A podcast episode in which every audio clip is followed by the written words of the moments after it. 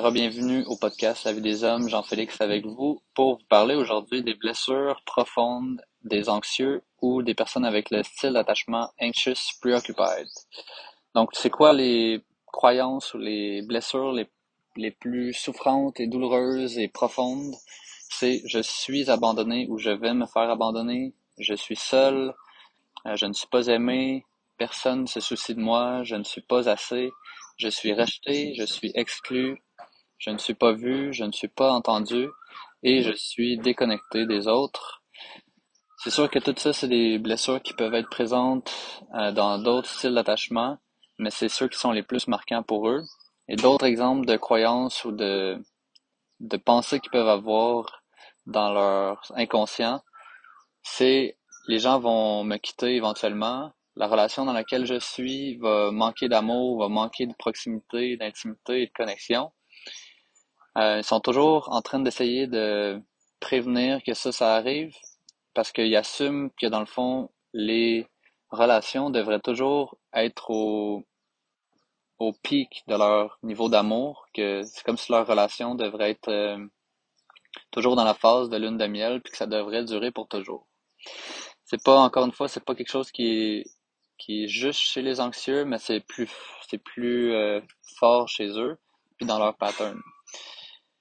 Euh, ils pensent aussi que les relations devraient être une priorité pour tout le monde dans le couple, surtout euh, en tout temps. Donc, euh, ils disent que on est responsable mutuellement de nos émotions. Donc, je suis responsable de tes émotions, tu es responsable des miennes, tu es responsable de mon bonheur aussi, ce qui est évidemment une, une croyance qui est assez toxique.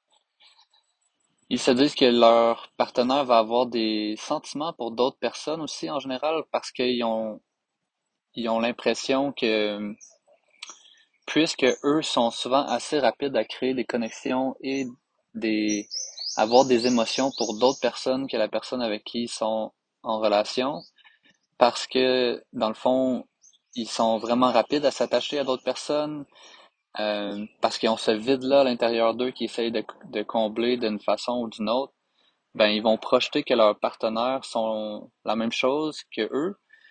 Donc, ils ont vraiment cette peur-là que leurs partenaires partent puis qu'ils se fassent euh, abandonner. Ils peuvent être assez critiques aussi de leurs partenaires parce que quand ils ont l'impression que leurs besoins sont pas comblés par leurs partenaires, ils ont l'impression que, que leurs partenaires le font un peu de façon volontaire donc, ils vont se sentir rejetés, puis ils vont un peu se venger en blessant leur partenaire un peu en retour, souvent avec des réactions assez violentes ou des réactions euh, ou des mots, par exemple, euh, passifs-agressifs ou des choses comme ça. Donc, ils ont, s'ils sont en, en souffrance, ben, ça se peut que des fois, ils veulent que leur, inconsciemment, que leur partenaire sente cette souffrance-là de leur côté aussi.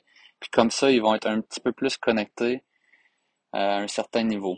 Maintenant, quatre façons dont les anxious peuvent créer leur propre souffrance. La première façon, donc, c'est quelque chose qu'on fait un peu tous, c'est que les, les anxieux vont résister à leur réalité. Donc, qu'est-ce que ça veut dire? C'est que des fois, on, il y a quelque chose qui va nous arriver, puis une fois que c'est arrivé, ben, tu sais, c'est dans le passé, c'est plus là.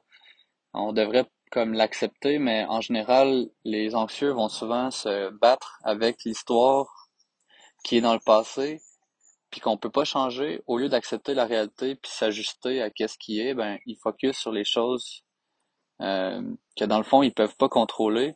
Puis ils utilisent beaucoup d'énergie dans une dans cette façon-là, puis c'est vraiment pas euh, efficace.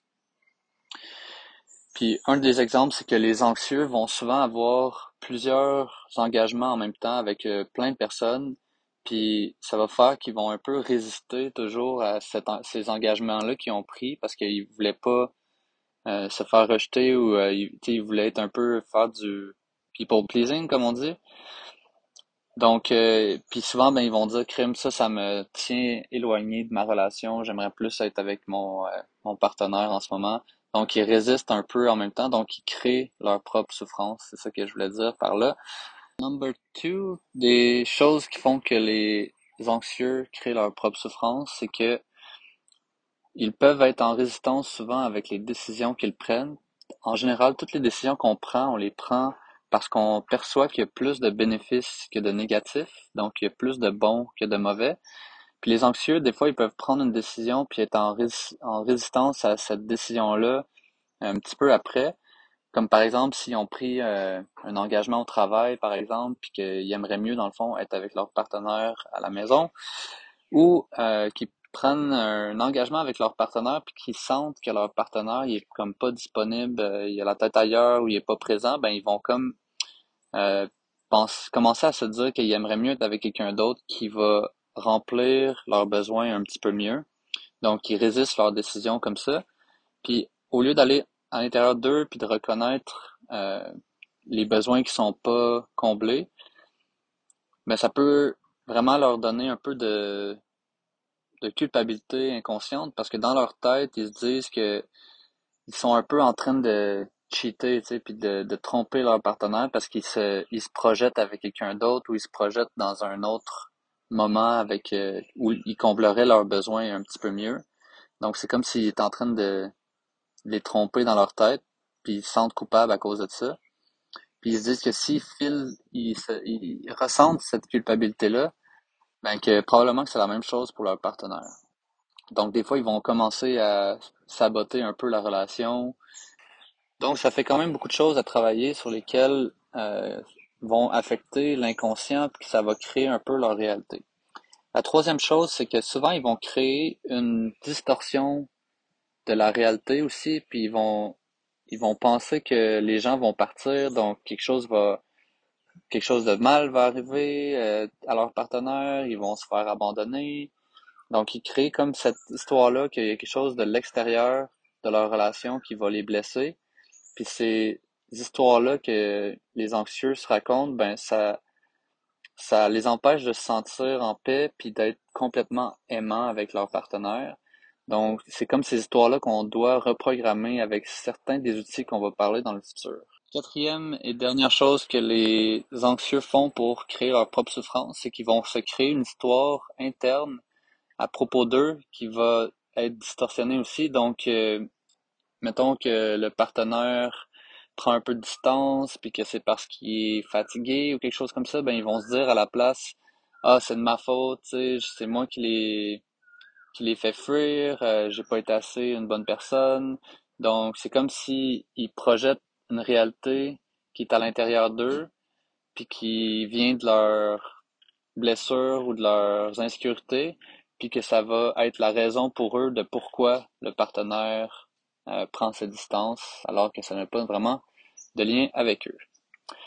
Super, donc euh, je m'arrête ici, puis on se dit à demain.